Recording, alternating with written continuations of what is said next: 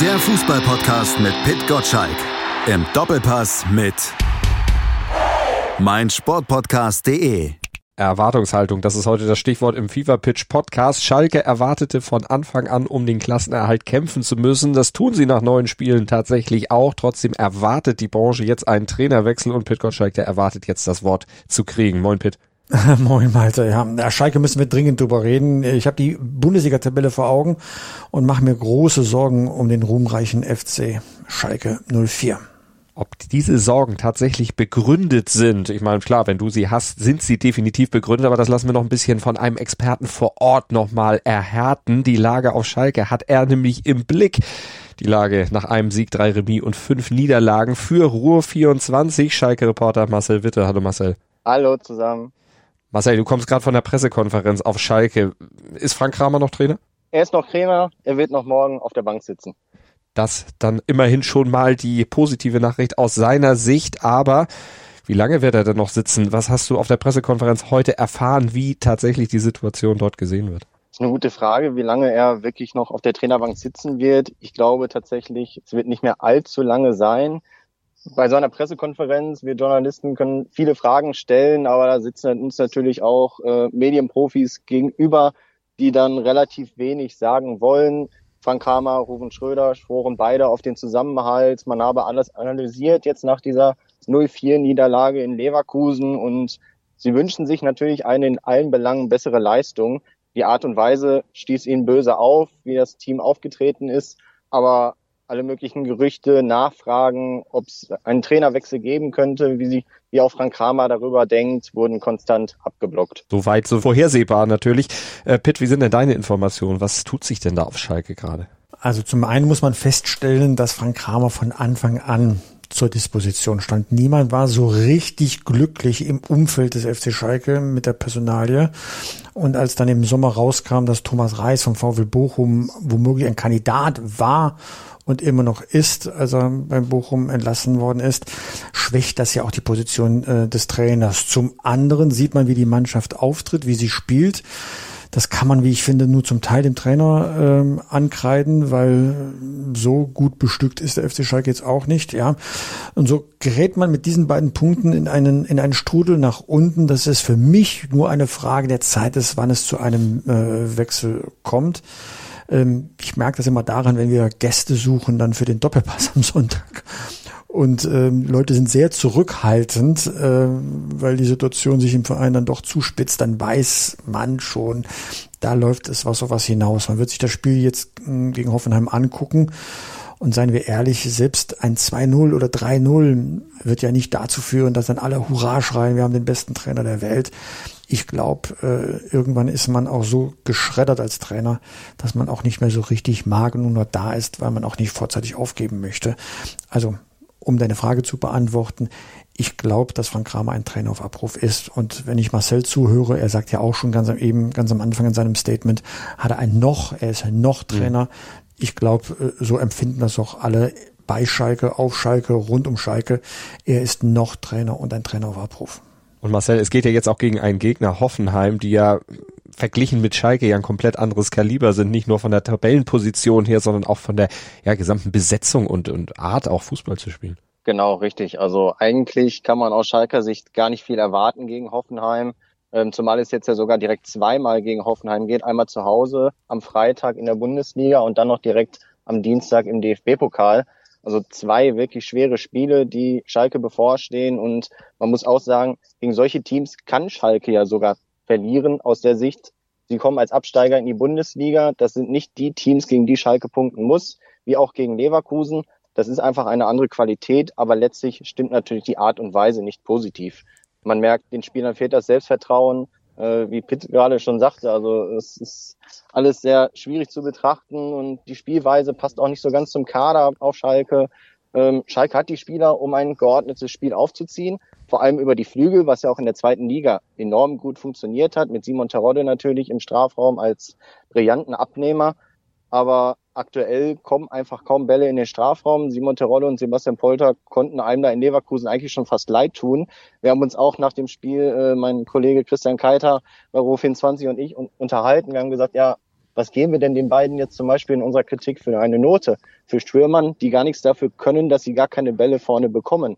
Das ist enorm schwierig und ähm, Schalke hat eigentlich das Potenzial, besser zu spielen. Wir haben schnelle Spieler, wir haben dribbelstarke Spieler, die aber nicht eingesetzt werden oder nicht so gewinnbringend eingesetzt werden. Beispiel Jordan Larson sitzt nur auf der Bank, wird im Sommer extra nochmal geholt. Rodrigo Salazar wurde auch fast ausschließlich nur eingewechselt. Der fällt jetzt sowieso bis zum Ende des Jahres mit einem Mittelfußbruch aus. Aber es sieht alles wirklich nicht rosig aus. Würdest du so weit gehen, dass du sagst, der Kader für die Bundesliga auf Schalke ist schwächer als der Kader, den Schalke in der zweiten Liga hatte? Das sagen ja viele rund um Schalke. Die Frage habe ich mich tatsächlich auch schon oft gestellt. Ich glaube, auf gewissen Positionen ja, definitiv. Also, dass Ko Itakura den Verein verlassen hat, das konnten sie nicht, kon konnte Schalke nicht kompensieren. Maya Yoshida baut leider einen Bock nach dem anderen äh, hat ein enormes Geschwindigkeitsdefizit und das kann das Team einfach nicht wettmachen. Eigentlich müsste es dann ja so sein, wenn der Trainer weiterhin auf Maya Yoshida setzt, dass entweder Yoshida etwas an seiner Spielweise ändert oder aber die Mitspieler dieses Tempodefizit unter anderem auch auffangen. Es könnte natürlich jetzt ein Hebel sein, dass Frank Kramer auf eine Dreierkette umstellen möchte in der Abwehr, was auch schon gegen Leverkusen in der zweiten Halbzeit praktiziert wurde. Allerdings hat man sich in der zweiten Halbzeit auch noch zwei Tore eingefangen. Also um zur Frage zurückzukommen, ich glaube tatsächlich, wenn man beide Mannschaften gegeneinander spielen lassen könnte, könnte es durchaus sein, dass die Mannschaft aus der zweiten Liga die aktuelle Erstligamannschaft besiegen würde. Und der große Unterschied zwischen beiden Mannschaften ist dann natürlich eben auch, gut, die Abgänge hast du erwähnt, aber eben auch der Trainer. Aus deiner Sicht, wie viel Schuld trägt denn Frank Kramer jetzt an dieser Situation? Wenn man Mike Franz, den Sport 1 Experten, liest, der hat, glaube ich, in der Watz was gesagt, und zwar gesagt, dass äh, selbst Mourinho kommen könnte und nichts ändern, sich, äh, sich ändern würde. Das würde ich jetzt nicht so unterschreiben, ähm, wie gerade schon gesagt. Also ich glaube, wenn man die Spieler besser einsetzen würde, den Kader, den man hat, wirklich gewinnbringender einsetzen würde, dann würde auch viel mehr herausspringen als aktuell, als Platz 15. Schalke hat die Möglichkeit, viel mehr zum Beispiel über die Außen zu machen, viel mehr die Stürmer, die ja durchaus torgefährlich sind, einzusetzen. Ich meine, Sebastian Polter ist zum Beispiel, ist ja auch kein Fallobst. Er kam mit zehn Toren vom VfL Bochum und hat ja durchaus bewiesen, dass er auch in einer Mannschaft, die jetzt nicht gerade um die internationalen Plätze mitspielt, durchaus treffen kann.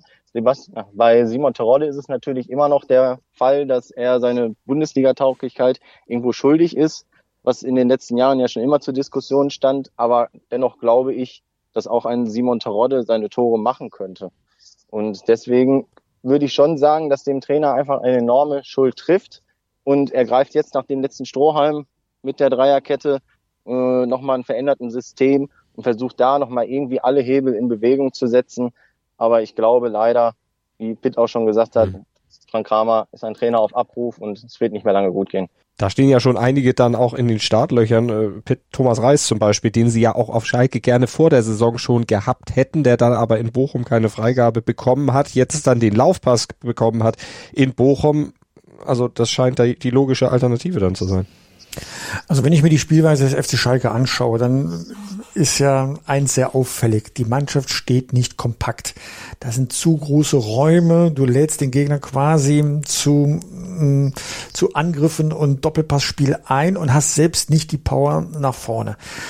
Das ist vielleicht auch der Qualität des Kaders geschuldet, das kann alles sein, aber dann ist der Trainer gefordert und der Trainer muss zwei Dinge tun. Ganz klar eine Kompaktheit hinstellen, Deswegen haben wir ja gerade gelernt, Dreierkette, das bedeutet ja, dass du hinten äh, kompakter bist und die Räume enger machen kannst, um dann irgendwie nach vorne zu kommen und die Kiste zu treffen. Genauso hat Thomas Reis den VfL Bochum vergangene Saison spielen lassen mit großen Siegen, zum Beispiel ähm, gegen, gegen Bayern und, und Dortmund. Und so ein Trainer würde aus dieser Mannschaft den FC Schalke mehr rausholen. Deswegen glaube ich, dass Thomas Reis erstmal fachlich genau der richtige Mann wäre. Der macht eben aus 50 Prozent 70, 80 Prozent. Das ist das eine. Und jetzt kommt das zweite. Er ist auch wie sagt man so schön, Mentalitätsmonster. Der reißt halt die gesamte Tribüne mit, mit seiner Art. Ähnlich wie Steffen Baumgart äh, beim 1. FC Köln. Also viele Punkte gehen dann auf den Trainer und seine Mentalität und Power zurück. Und so ein Typ ist auch Thomas Reis ähm, und eben Frank Kramer nicht der Trainer, gewinnt keine Punkte durch seine fachliche Expertise und nicht durch seine persönlichen äh, Zugang äh, zum Publikum. Und das ist doch das, was Schalke in dieser Situation braucht, dieses starke Wir-Gefühl. Wir erinnern uns an Mike Biskens Ende der vergangenen Saison. Es ist ja nicht so, dass Schalke eine Bombensaison gespielt hat. Sie haben war nur eine entscheidende Phase der Saison da und das hatte viel mit Mike Biskens zu tun, weil er die Leute mitgerissen hat und diese, dieses Wir-Gefühl ne, wieder zurückgebracht hat. Das ist das, was Schalke jetzt im Abschiedskampf braucht, dieses Wir-Gefühl. Und ich glaube, dass das Thomas Reis besser produzieren kann als äh, jemand äh, wie Frank Kramer und da möchte ich ihm überhaupt nicht zu nahe treten. Was Schalke nicht machen darf, ist das, was sie vor zwei Jahren in der Abstiegssaison gemacht haben, irgendwelche Schweizer zu holen, die noch nicht mal die Spieler kannten und äh, eher in einem Hörsaal der Universität äh, aufgehoben sein müssten, als eben auf dem Fußballplatz. Du brauchst schon jemand, der nah bei den Leuten ist, wie man so schön sagt. Man hat ja auf Schalke, Marcel, einiges probiert in den letzten Jahren, in den letzten zwei Jahren. Sieben Trainer inklusive Kramer, also Reis wäre oder der nächste wäre dann der achte. Was macht Schalke so zum Schleudersitz? Äh, das sind ja nicht nur, da sind ja nicht nur die Trainer dran schuld, sondern eben dann auch irgendwo mal die Verantwortlichen, die dieses Casting da durchführen und diese Kandidaten raussuchen. Die nehmen ja nicht immer nur den, der eben gerade irgendwo rumsteht, weil sie keinen anderen kriegen. Ja, das weiß man nicht so genau. Äh, der angesprochene Schweizer gerade, der einen Spieler dann auch gerne mal Massimo Schöpf äh, oder Kan Erdogan getauft hat, die es natürlich im Kader so gar nicht gab, ähm, ist schon die Frage, wo dieser Trainer dann gefunden wurde. Aber ja, Schalke gleicht einem Schleudersitz, der Trainerstuhl, und äh, man fragt sich tatsächlich, woran liegt das? Ähm, das Umfeld ist natürlich nicht einfach auf Schalke. Das wäre zum Beispiel auch bei Thomas Reis dann die Frage, könnte er mit diesem größeren Umfeld auf Schalke umgehen?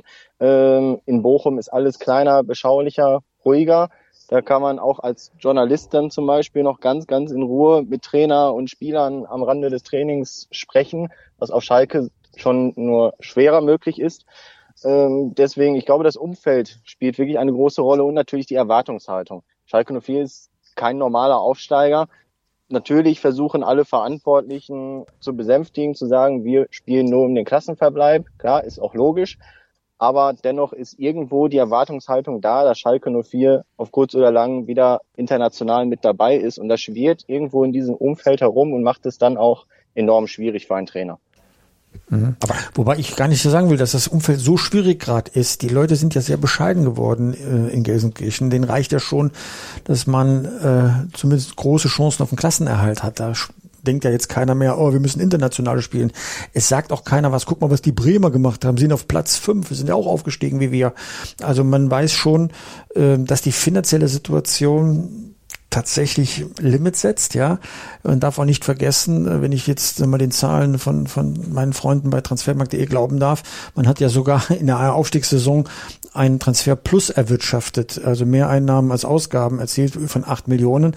Das macht man ja äh, nicht, weil man nicht gern investieren würde, sondern auch, weil man ein paar Sachen bedienen muss jetzt in, in der, in der Post-Corona-Zeit.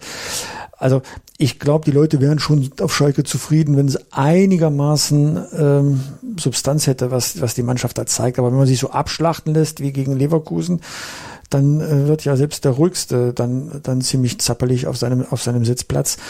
Ähm, und wenn Thomas Reis käme und wird dieses Gefühl geben, wir reißen uns für euch, Achtung, den Arsch auf, dann sind ja viele schon sehr zufrieden. Jeder, die sind ja nicht blind, die haben ein großes Fußballverständnis. Die wissen, dass die Qualität jetzt nicht an äh, Borussia Dortmund oder SC Freiburg ranreicht. Ja, so.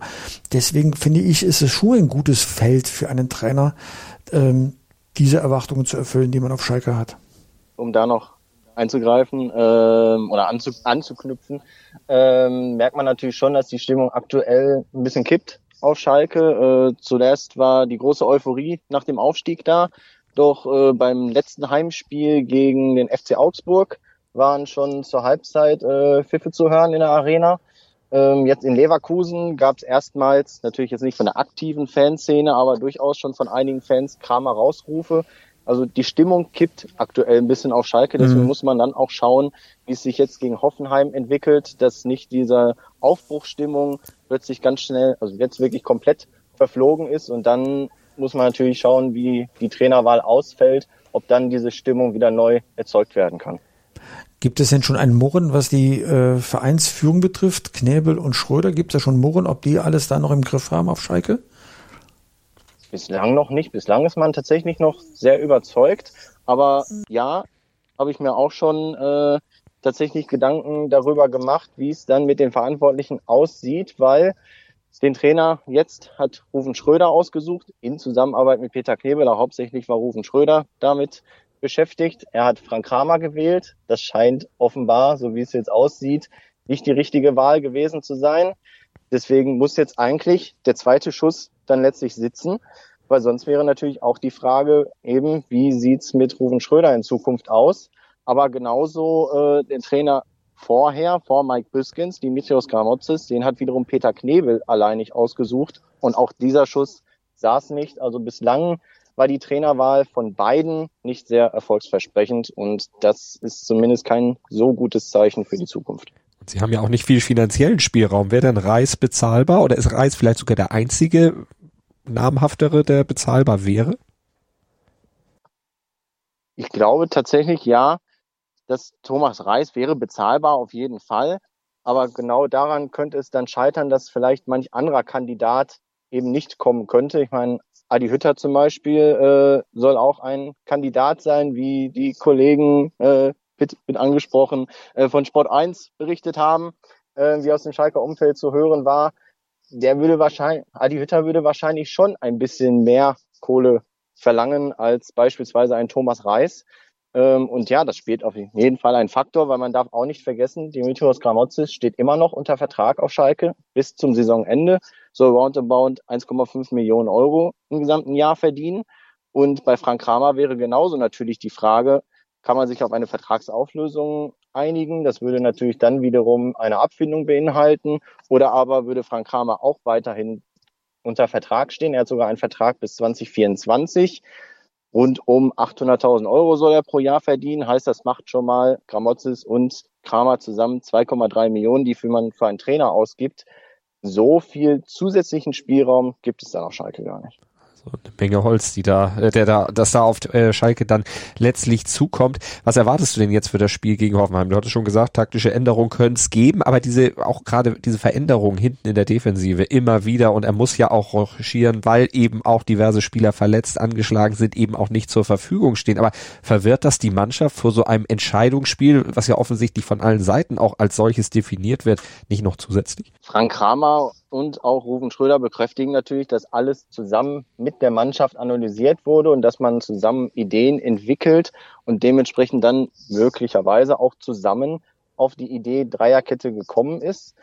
Man muss sagen, wie äh, Pitt es auch schon gesagt hat, äh, Schalke würde mit einer Dreierkette das Zentrum zumachen und das Zentrum ist aktuell wirklich das große Problem auf Schalke. Äh, da sind zu große Löcher, wie man auch wieder gegen Leverkusen gesehen hat. Wirklich mit zwei, drei Pässen kann direkt durchgestartet werden und die Schalke Abwehr ist überwunden und der Offensivspieler steht vor Torwart Schwolo. Deswegen kann die Dreierkette durchaus ein Hebel sein und natürlich kann die Dreierkette auch für die Offensive dann dafür sorgen, dass dort noch mehr Gefahr vorherrscht, weil schließlich dann die Außenspieler, wie zum Beispiel ein Thomas Ovejan, weiter nach vorne rücken können, um dann die geforderten Flanken auch wirklich in den Strafraum bringen zu können. Der Weg ist nicht mehr so lang wie bei einer Viererkette, wo Thomas Orwejan hauptsächlich def defensive Aufgaben hat. Mhm. Wie ist denn überhaupt die Stimmung in der Kabine im, Ver im Verhältnis zu Kramer? Hat er die Kabine schon verloren? Oder ist, steht die Mannschaft zu ihm? Wie, wie, was nimmst du da wahr? Natürlich hört man schon, dass es irgendwo kritische Stimmen gibt. Allerdings muss man da auch wieder relativieren. Das ist natürlich normal bei einer Mannschaft, die nicht alles gewinnt, einer Mannschaft, die viele Spieler im Kader hat. Und gerade die Spieler, die nicht so häufig zum Einsatz kommen, sind natürlich dem Trainer nicht gerade wohlgesonnen. Stichwort zum Beispiel ein Danny Latzer. Er ist der Kapitän, er ist gebürtiger Gelsenkirchner, der würde nie irgendwie Schalke 04 etwas Schlechtes wollen. Der ist Schalker durch und durch, aber natürlich ist er auch sauer, wenn er nicht spielt, wenn er im Training seine Leistung bringt, aber einfach nicht zum Einsatz kommt. Genauso zum Beispiel ein Rodrigo Salazar, der häufiger zum Einsatz kam, aber halt nur von der Bank nur eingewechselt wurde, dann sogar gute Leistung gebracht hat und im nächsten Spiel heißt es dann wieder, ja, Rodri, du sitzt wieder nur auf der Bank. Da herrscht, fehlt dann natürlich vielleicht irgendwo das Verständnis auf, warum sitze ich jetzt schon wieder auf der Bank und natürlich nährt das dann irgendwo Stimmen gegen den Trainer. Aber ich glaube schon, dass die Spieler aktuell noch der Idee des Trainers folgen. Und wenn man ehrlich ist, sie haben ja auch keine andere Wahl. Das müssen sie in der Tat, Da haben sie wirklich keine andere Wahl, weil noch ist er da. Und äh, es geht ja auch für die Spieler um Prämien. Ja, ganz klar. Und ähm, aber ich glaube, das mit den Prämien wird noch gar nicht mal so eine Priorität bei den Spielern haben. Es geht tatsächlich um die um die Tabelle und damit wir uns die Dramatik dieses Spieltags einmal vor Augen führen, sollte Schalke am Freitagabend verlieren gegen Hoffenheim, was ja passieren kann, dann ist Schalke definitiv nach dem Spieltag auf einem direkten Abstiegsplatz. Vorletzter. Weil ja Stuttgart und Bochum gegeneinander spielen egal in welcher Konstellation, eine von beiden Mannschaften wäre dann vor Schalke. Und Schalke auf einem Abstiegsplatz erinnert mich an die Schlagzeile, die letzte Woche von der Watz geschrieben wurde. Schalke spielt wie ein Absteiger. Dann muss man in irgendeiner Form dann auch, auch äh, reagieren. Da kriegt das auf Schalke so eine Eigendynamik. Dann äh, brauchst du mit Dreier- und Viererkette und äh, könnte, müsste, wollte nicht mehr da vorstellig werden. Das wird zu Personalmaßnahmen führen. Also da geht schon, da geht schon zur Sache gegen Hoffenheim. Das ist, äh, das ist schon sehr munter da alles. Marcel, was tippst du denn für das Spiel? Ich oh, glaube, dass Schalke gewinnen schwierig. wird. ich glaube hm? tatsächlich, äh, dass Hoffenheim sich durchsetzen wird. Ich würde ein 2-0 für Hoffenheim tippen. Pitt, habe ich da gerade gehört, du tippst auf Schalke? Ich tippe auf Schalke. Ich glaube, dass Schalke 3-1 gewinnt. Was und frag mich dir da die, die Hoffnung, beziehungsweise was glaubst du da, warum tippst du nur, damit du im Tippspiel bei Sport 1 ein paar Punkte machst, weil kein anderer auf Schalke setzt? Nein, ähm, äh, Schalke hat immer das Zeug zu so einem Befreiungsschlag. Und wenn es nur für einmal ist, ja, ähm, ich habe keine richtigen Argumente. ich, da ist mehr Hoffnung da, drin, dass ich Hoffnung haben sollte. Ähm, nein, also Schalke wird sich daraus schon irgendwie befreien und dann wird es spannend sein, wenn die Vereinsführung dann beim Trainer irgendwelche Defizite feststellt, aber die Ergebnisse sprechen dagegen, also das einzelne Ergebnis, ob man dann trotzdem sag mal, der eigenen Überzeugung äh, folgt oder es ist immer noch die eigene Überzeugung, dass Frank Kramer der Trainer des Jahrhunderts ist, direkt nach Hope Stevens, aber das glaube ich halt nicht mehr. Das bleibt dann abzuwarten. Am Freitagabend um 19 Uhr, äh, 20.30 Uhr Schalke gegen Hoffenheim. Da findet also dieses, ja, möglicherweise Schicksalsspiel für Frank Kramer statt. Das ist der Start in den Spieltag und den Abschluss des Spieltags bildet die Partie zwischen Bayern München und dem SC Freiburg. Marcel, das ist jetzt nicht dein genauer Beritt, weil du ja vor allen Dingen für Schalke und das Ruhrgebiet zuständig bist, aber Bayern gegen Freiburg, Bayern nach der, ja, zumindest offensiv guten Leistung gegen Pilsen, da haben sie tatsächlich ihre Chancen mal verwandelt und entsprechend auch in hohe Torzahlen umgemünzt. Klappt das dann auch in der Bundesliga gegen Freiburg oder erwartest du da eher wieder das bayerische Bundesliga-Gesicht der letzten Wochen? Viel Aufwand, wenig Ertrag. Es wird natürlich auf jeden Fall ein schweres Spiel für die Bayern, aber ich glaube schon, dass jetzt der Befreiungsschlag wirklich in der Bundesliga ein Ausrufezeichen kann man vielleicht setzen. Und äh, ich denke schon, dass Bayern sich überraschend vielleicht dann auch äh, klar durchsetzen kann und würde da sogar optimistisch auf ein 4-0 für Bayern tippen. Ui, ein, das wäre ein Torfestival, was es in der Bundesliga so zumindest jetzt länger nicht gegeben hat, gefühlt zumindest mit äh, der, die Rückendeckung für Nagelsmann. Geht das auf die Mannschaft über und entlädt sich dann tatsächlich so? Naja, Rückendeckung ist beim FC Bayern immer relativ, ne? nämlich bis zum nächsten Spiel ne? und, und der Art, wie, wie die Mannschaft dann auftritt. Ja, zur Tatsache gehört auch, selbst wenn die Bayern 4-0 gewinnen, werden sie nicht Tabellenführer sein, weil Union hat inzwischen vier Punkte Vorsprung, spielt selbst gegen Dortmund, kann also einen Mitkonkurrenten auch auf Distanz halten. Das ist für mich vielleicht am Sonntag noch das, das viel spannendere Spiel. Ähm, Union hat ja 1 zu 1 zu Hause gegen Bayern gespielt, jetzt kommt Dortmund auch einer von den ganz äh, großen. Und wenn Union das auch noch schafft, Dortmund mindestens unentschieden, vielleicht sogar besiegt, dann äh, schalte ich langsam mal äh, so auf den Modus um, dass Union ja eigentlich auch ein Geheimfavorit auf den Titel sein könnte. Und so geheim ist er gar nicht mehr, wenn man auf Platz eins steht. Ne? Ich wollte gerade sagen, Marcel, äh, du bist ja auch an den Dortmunder ein bisschen dran. Äh, hältst du das für möglich, dass die sich dann von Union tatsächlich schlagen lassen? In der alten Försterei haben sie nicht immer wirklich gut ausgesehen und vor allen Dingen hat Dortmund ja auch tatsächlich weiterhin diesen Hang dazu, mal zu überzeugen, mal dann wieder nicht. Wir haben es gesehen, gegen Bayern überzeugend, gegen Sevilla. Tja, was kommt jetzt? Ja, du sagst es schon. Es ist irgendwie Berg und Tal beim BVB. Ähm, es wird ein, genauso wie für die Bayern gegen Freiburg auch für den BVB gegen Union eine enorm schwierige Aufgabe. Und man hört jetzt schon nach dem Spiel gegen Sevilla, es rumort ein bisschen im BVB-Team. Ähm, die Spieler sind alle insgesamt nicht ganz so zufrieden mit der Spielweise auch. Äh, ich glaube, Mats Hummels war es äh, und auch im Zusammenspiel mit Edin Terzic, dass nicht immer Hacke Spitze 1, 2, 3 gefordert ist, sondern einfach auch mal, man muss Moral zeigen und einfach auch mal richtig dazwischen gehen und wirklich eigentlich letztlich, es geht um Punkte. Aber ich glaube, dieses Berg und Tal wird sich beim BVB weiter fortsetzen. Man hat versucht, irgendwo jetzt auf Mentalitätsspieler zu setzen, die ins Team, sich ins Team zu holen, aber bislang zeigt das noch nicht so recht Wirkung und äh, ich bin da nicht so positiv gestimmt, wie es für das Spiel in Union, bei Union Berlin aussieht. Pitt, was glaubst du? Du, ähm, erstmal freue ich mich, dass es so eine unglaubliche Spannung in der Bundesliga gibt, dass wir so reden können, ob die Bayern durchmarschieren oder nicht. Das war in den letzten Jahren ja eigentlich keine Diskussion wert. Äh, zwischen Platz drei Bayern München 16 Punkte und Platz 10 Augsburg liegt nur genau ein Sieg. 16 Punkte bis zu 13 Punkte. Das ist äh, schon eine schöne Spannbreite. Da kann die Tabelle wunderbar durcheinandergewirbelt werden. Umso wichtiger wird es halt Dortmund, äh, für Dortmund sein, dass sie da nicht ins Mittelmaß runtergereicht werden mit einer blöden Niederlage äh, in Berlin, sondern dann auch den Anspruch zeigen, wir wollen ganz oben mitspielen. Die haben nämlich auch 16 Punkte. Achtung, haben aber schon drei Niederlagen in der Bundesliga-Saison. Das ist schon ziemlich viel für eine Spitzenmannschaft. Nach gerade mal neun Spieltagen. Das heißt, jedes dritte Spiel geht verloren.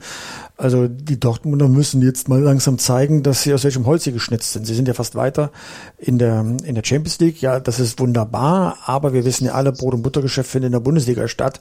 Und da haben sie mich bisher noch nicht überzeugt wegen dieser Wankelmütigkeit, die ihr auch, auch schon angesprochen habt. Ja, gegen Union ist jetzt mal eine Reifeprüfung gefragt und da gibt es auch keine Ausreden, sondern wenn du es nicht mehr schaffst, gegen Union Berlin auswärts mal mindestens einen Punkt besser drei zu holen, dann bist du halt auch nur ein Verfolger der Verfolger. Und das kann ja nicht der Anspruch von Borussia Dortmund sein. Dann haben wir wieder schöne Themen zu bereden, muss man sagen.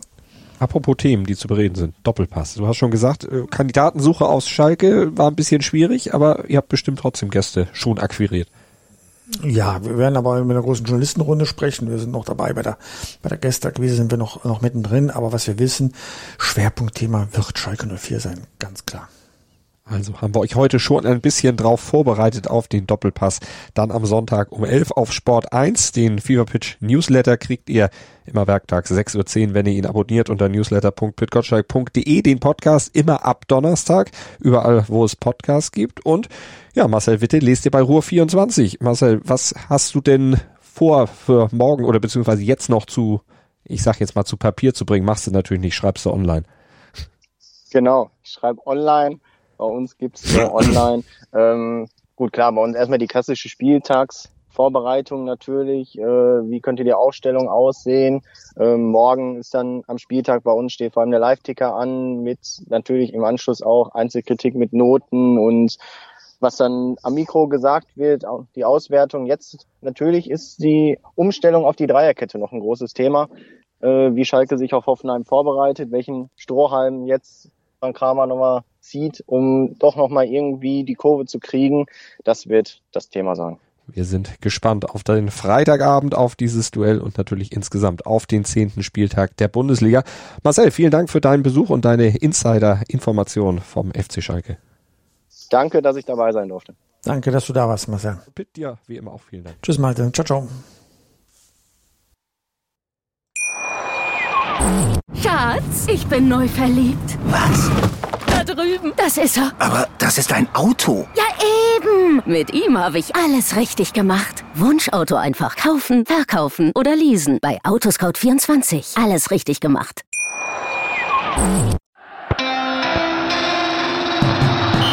Fever Pitch, der Fußballpodcast mit Pit Gottschalk. Im Doppelpass mit mein Sportpodcast.de. Schatz, ich bin neu verliebt. Was?